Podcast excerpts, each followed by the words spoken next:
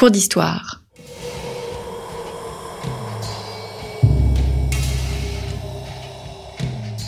Une émission de la rédaction de Storia Voce.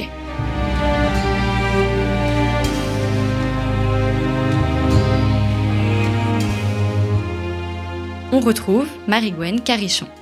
Bonjour chers auditeurs, bienvenue dans notre troisième et dernier cours d'histoire dédié à l'Atlantique. Euh, je reçois euh, Eric Schnackenbourg qui est euh, professeur d'histoire moderne à l'Université de Nantes, euh, directeur du Centre de recherche en histoire internationale et atlantique. Euh, Eric Schnackenbourg est donc un spécialiste de l'Atlantique. bonjour. Bonjour. Merci d'avoir répondu à notre troisième invitation.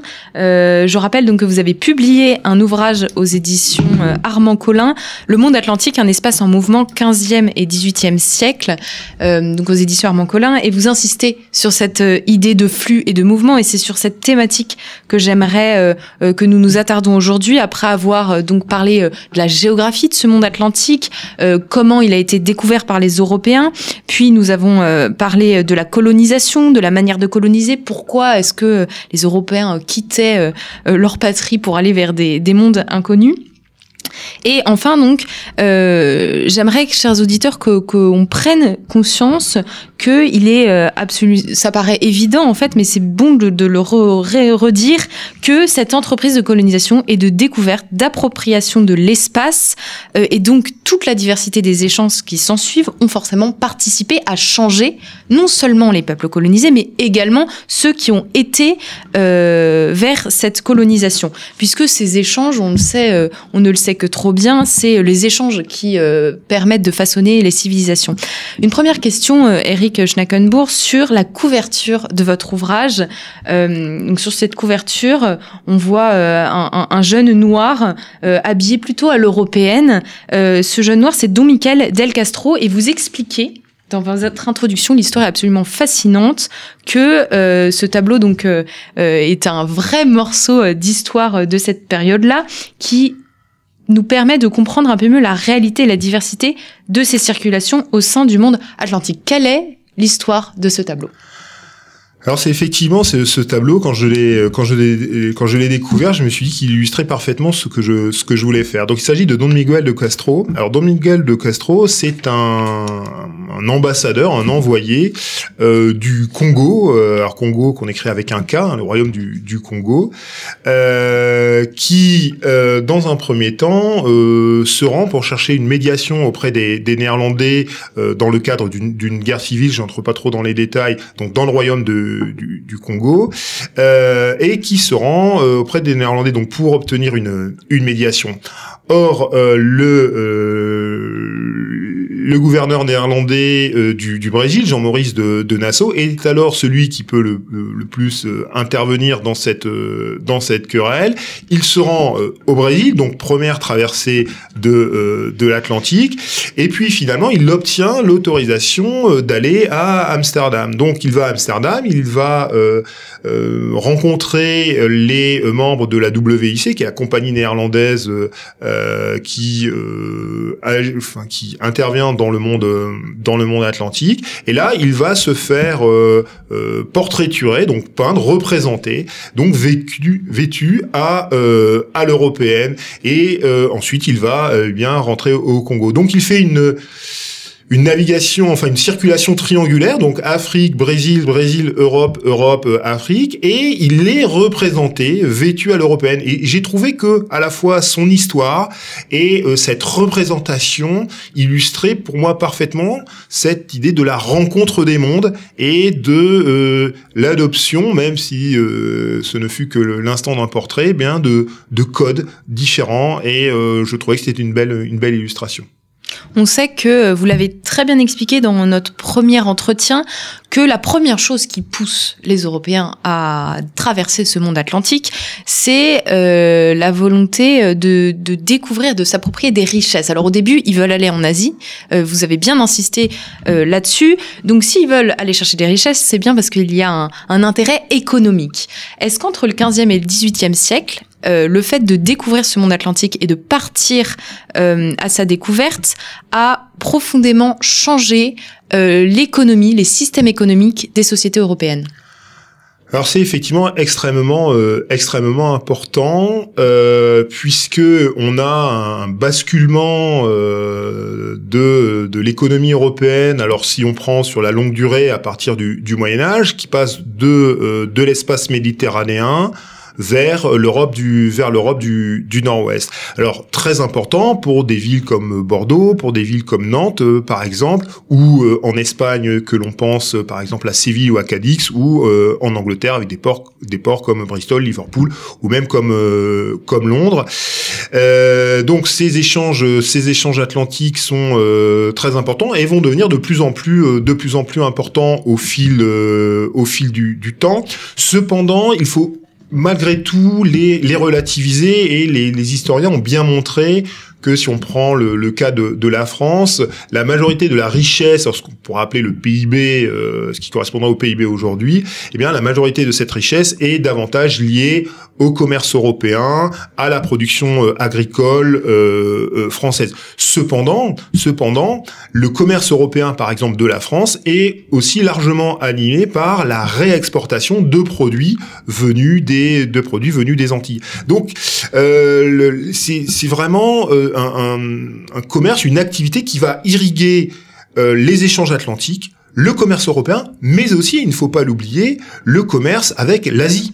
Et euh, en ce sens, c'est une véritable interconnexion à l'échelle à l'échelle globale, puisque l'on voit par exemple que euh, les, les Anglais, par exemple, font euh, fabriquer des, des toiles en, en, Inde, qu'on appelle donc des indiennes, qui sont échangées en Afrique contre contre des esclaves, où on voit que l'argent, notamment de la mine du Potosi, donc qui est la grande mine de euh, qui produit de l'argent euh, en Amérique, qui se situe euh, actuellement donc dans le, le, Haut Pérou, enfin en, Bolivie, eh bien l'argent qui va être extrait de cette mine du Potosi va servir à solder les achats de produits en Chine, par exemple.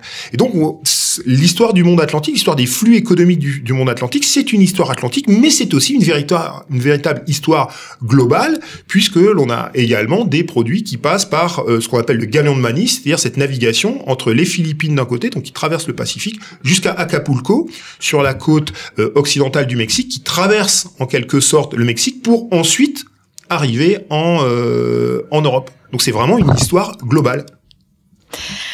Euh, on imagine qu'à partir du moment où le monde atlantique est devenu une vraie réalité à conquérir, euh, les sociétés se sont adaptées, euh, de nouveaux métiers ont émergé, les ports ont pris plus d'importance.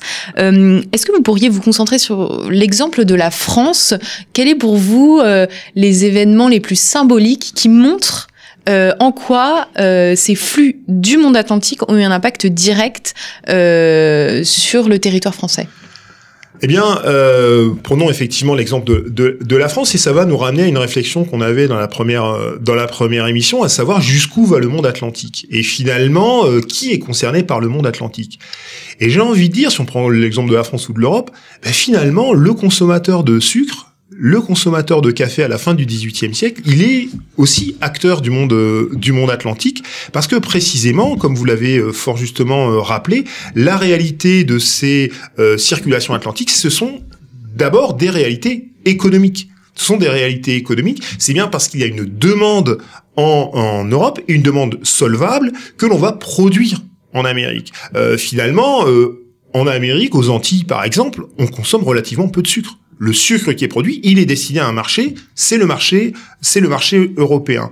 Donc euh, les, les, les, les, flux hein, vont se vont se développer. On va voir l'évolution euh, dans les, les, modes de consommation, des euh, espaces qui vont se développer, par exemple le Nantes et Nantes et Bordeaux pour prendre les deux ports les plus connus, mais aussi à l'intérieur des terres. On a par exemple des toiles qui sont fabriquées dans le nord de la France et qui vont arriver jusqu'au port euh, atlantique pour être ensuite exportées donc il y a vraiment un, drainage, et c'est la raison pour laquelle, quand on parle aussi de cette réalité du monde atlantique, il ne faut pas s'arrêter simplement aux puissances coloniales, à la France, au Portugal, à l'Angleterre ou euh, euh, à l'Espagne, bien sûr. Mais il y a aussi des puissances de moindre envergure qui ont joué un rôle très important. C'est un petit peu connu comme les Néerlandais les pays scandinaves, mais il ne faut pas oublier que des toiles de Silésie, la Silésie euh, appartenait à la Prusse par exemple, eh bien, étaient aussi exportées. On a du fer de Suède qui servait pour la pour la traite. Et ça amène aussi à penser au rôle finalement de, de je de ce qui qui n'était pas encore l'Allemagne, voire de l'Italie. Hein. N'associe pas euh, forcément l'Italie et le monde atlantique. Or, il faut pas oublier, par exemple, que Christophe Colomb était, était génois et que les Italiens ont joué un rôle très important dans les débuts dans le, de, de cette exploration du monde atlantique. Donc, c'est véritablement une histoire européenne Hein, que euh, cette histoire du monde euh, du monde atlantique avec des acteurs effectivement principaux qui sont les grandes puissances coloniales, mais aussi des acteurs secondaires qui ne doivent pas être négligés. Vous insistez beaucoup dans votre livre et dans ces émissions sur la réalité anthropologique, philosophique euh, de, voilà de cette histoire du monde atlantique et vous vous, consacrez euh, quelques quelques pages au concept de la race. Vous titrez euh, votre votre paragraphe Le monde de la race.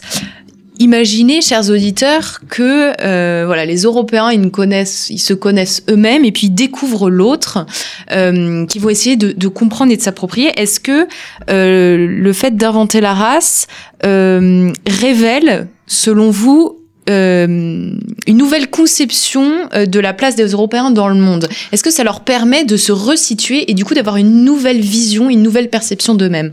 Tout, à fait. Alors, il faut, d'abord préciser qu'en français, alors le, la notion de race est une notion euh, qui est utilisée euh, déjà au Moyen Âge, mais quand on parle de race, en, réalité, on parle de, ce que nous on appellerait un lignage. Par exemple, on va parler de la race des Capétiens, c'est-à-dire de la, de la, famille de la famille des Capétiens. C'est-à-dire, je, je, vous coupe que avant donc cette conquête, on parle de lignage et de famille plus que de différence entre les peuples. Voilà, voilà non, c'est le, le, terme de race désigne une, une lignée. Donc, par exemple, la lignée des, des Capétiens. Euh, on parle encore dans la Constitution de 1791 de la race des de la race des Bourbons, par exemple. Alors, l'idée de race au sens alors de d'une euh, d'une association entre des caractéristiques physiques et des qualités ou des défauts eh bien, c'est quelque chose qui apparaît. Alors en français, on le sait, le, la première trace, c'est un article qui est paru dans un dans un journal qui s'appelle le Journal des Savants en 1684. Donc c'est assez précis. Il faut rappeler euh, d'abord que j'entends euh, le terme de race ici euh, non pas comme une réalité biologique, puisqu'on sait que les races humaines au sens biologique n'existent pas, mais comme une construction sociale. C'est-à-dire comme une manière, comme vous l'avez suggéré dans votre question, finalement d'ordonner la diversité humaine parce que les Européens qui vont être confrontés à des euh, peuples, alors qui sont confrontés depuis euh, depuis longtemps à des peuples différents, eh bien, euh, et vont l'être encore plus avec la question euh, de, euh, avec l'exploration du monde et du monde atlantique, eh bien, on, vont classer les individus. Euh, on le voit par exemple avec l'esclavage, puisque les, les, esclaves qui sont euh, pris euh, en Afrique, eh bien, appartiennent à des peuples différents. Ils ont des cultures différentes, ils ont des langues différentes. Ils, ils sont, ils sont différents. Mais du point de vue des Européens, ce sont globalement les Noirs, car c'est évidemment leur point, leur point commun. Et du coup, globalement, on va leur assigner un certain nombre de, de, de défauts qui vont euh, et de qualité, comme par exemple celle de pouvoir travailler dur sous le soleil, mais là, ce, cette qualité est en fait, et bien sûr pour eux, une malédiction, et qui va euh, évidemment intégrer le, le, cadre de le cadre de l'esclavage. Euh, alors cette, cette notion-là, c'est vraiment une notion qui est euh, qui est importante. Elle est euh, exprimée, elle est parfois euh, sous, sous-jacente, et on va voir que cette notion de race va être travaillée notamment au XVIIIe siècle dans le cadre d'une réflexion sur l'homme, d'une réflexion euh, en, précisément anthropologique. On va se dire mais au fond qu'est-ce qui Qu'est-ce qui explique les différences entre ces êtres humains? On va travailler sur la couleur de la peau. Pourquoi les Africains ont-ils une telle couleur de peau?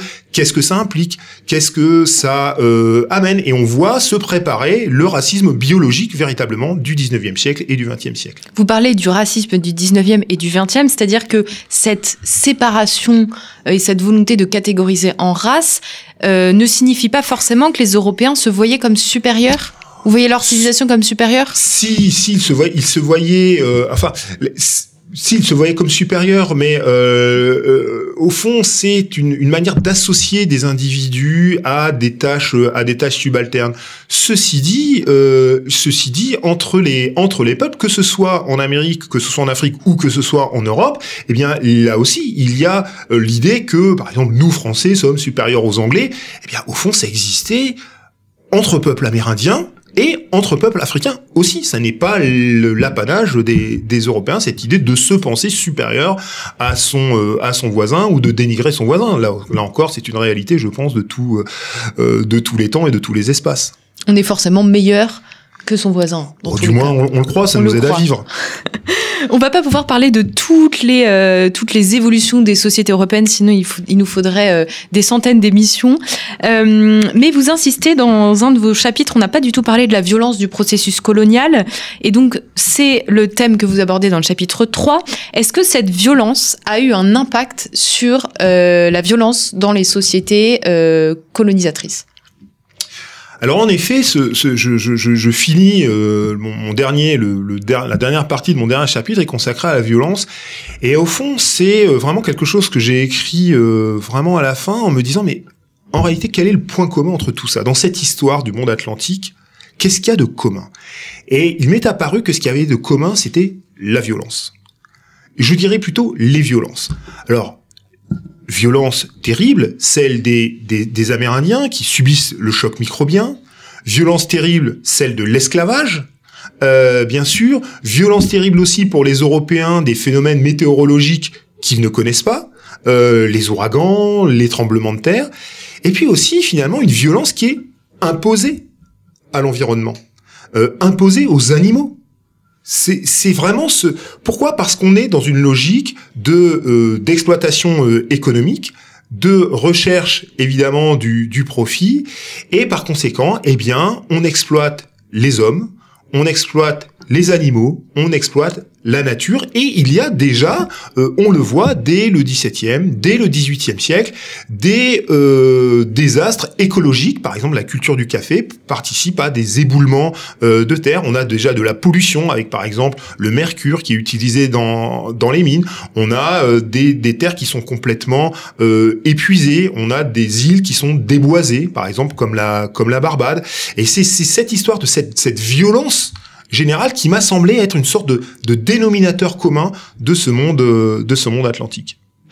Entre le 15e et le 18e siècle, euh, vous parlez de, enfin c'est le, un peu le thème de votre ouvrage, euh, de l'âge d'or de l'Atlantique. Pour vous, on ne peut comprendre l'évolution des sociétés européennes, africaines et américaines. J'insiste vraiment sur les sur les trois, même si elles ont toutes des, des évolutions très différentes. Et encore dans dans, dans l'Amérique, il y a plusieurs encore civilisations. Euh, on ne peut comprendre ces évolutions sans comprendre l'Atlantique? Alors, euh, effectivement, la question de l'âge d'or, où euh, je pense c'est quelque chose auquel il faut faire, il faut faire quand même très très attention. C'est une expression que, que, que j'emploie, euh, que, que j'emploie pas parce que, au fond, l'âge d'or pour qui? Est-ce que pour les 500 000 esclaves de Saint-Domingue, on peut considérer que euh, c'était euh, un âge d'or? Est-ce que pour euh, les, les, millions de, alors effectivement, d'Africains déportés, mais aussi pour les millions d'Européens qui sont allés comme engagés, c'est-à-dire qui ont aussi connu un travail extrêmement pénible? Donc la question de l'âge d'or, je dirais, ça dépend, ça dépend pour qui. Je pense pas que effectivement les, les populations amérindiennes décimées par des varioles considèrent que cette période soit un, un, un âge d'or. Revanche, ce qui est, certain, c'est que euh, ces influences croisées entre Europe, Amérique et, euh, Afrique, eh bien, euh, sont absolument nécessaires pour comprendre l'évolution des sociétés. Alors, je dirais les évolutions des sociétés, qu'elles soient économiques, qu'elles soient sociales, qu'elles soient militaires, qu'elles soient techniques, qu'elles soient culturelles, qu'elles soient religieuses, c'est vraiment cette idée d'un, c'est le sous-titre de l'ouvrage, d'un espace en mouvement, de circulation d'hommes, d'idées, de biens, de savoir, de culture. Et euh, on, ces différents euh, espaces qui se distinguent entre l'Amérique du Nord, évidemment, l'Amérique du Nord, c'est pas les, les Antilles, eh bien, on ne peut les, les, vraiment les comprendre que si l'on les replace dans un contexte atlantique, c'est-à-dire en relation directe ou indirecte avec les autres euh, cultures, les autres euh, espaces du monde, du monde atlantique. On parle de l'Atlantique, on parle du monde atlantique, mais on n'a pas parlé de la civilisation atlantique. Ça nous paraît presque absurde d'en parler maintenant après avoir vu la multiplicité de, de ce qu'elles étaient. Euh, vous dites quand même que l'idée d'une civilisation atlantique existe et ça date du XXe siècle. Oui, ça a été. Alors effectivement, c'est une. Euh, l'idée d'une civilisation atlantique et c'est beaucoup développé au XXe siècle, notamment dans le cadre de la guerre froide, pour opposer finalement le monde occidental. Alors en réalité ici, le monde atlantique, c'est Europe, Europe et Amérique du Nord, hein, Canada, États-Unis et dans une certaine mesure, dans une moindre mesure, l'Amérique l'Amérique latine. Et d'autre part, le bloc le bloc de l'Est. Mais en fait, moi, ça me paraît, en tout cas pour l'époque, pour l'époque moderne, assez difficile de parler de civilisation, euh, de civilisation atlantique. Tant, euh, alors il y a des échanges, il y a des flux, mais l'idée d'une civilisation atlantique ne me paraît pas, euh, ne me paraît pas juste. Tant les choses sont différentes dans les espaces concernés. La réalité de l'Europe n'est pas celle de l'Afrique, celle de l'Afrique n'est pas celle de l'Amérique du Nord, et celle de l'Amérique du Nord n'est pas celle, bien sûr, de l'Amérique du Sud ou des Antilles. Et je pense que vous avez été très clair sur cette idée-là pendant donc les trois les trois émissions que que nous avons enregistrées ensemble. Merci c'est moi qui vous remercie. Euh, Schnackenbourg d'avoir répondu à toutes nos questions. Euh, je vous je rappelle donc, chers auditeurs, que Eric Schnackenbourg a publié un livre euh, aux éditions Armand Collin, Le Monde Atlantique, un espace en mouvement 15e, 18e siècle, euh, dans lequel l'auteur insiste beaucoup sur le, le, à la fois l'impact de ce monde atlantique sur euh, les diverses sociétés et en quoi il est important de voir l'histoire euh, comme comme comme un espace en mouvement et pas comme un espace figé avec des dates charnières euh, qui euh, font rupture, mais c'est vraiment les choses changent, bougent sans cesse et c'est ça qui permet euh, à la fois, qui, permet, plus, plus on perçoit cette idée, mieux on, conçoit avec justesse l'histoire. Je vous remercie, chers auditeurs, pour votre écoute et votre fidélité. Et je vous dis à très bientôt pour une nouvelle émission Storia Voce.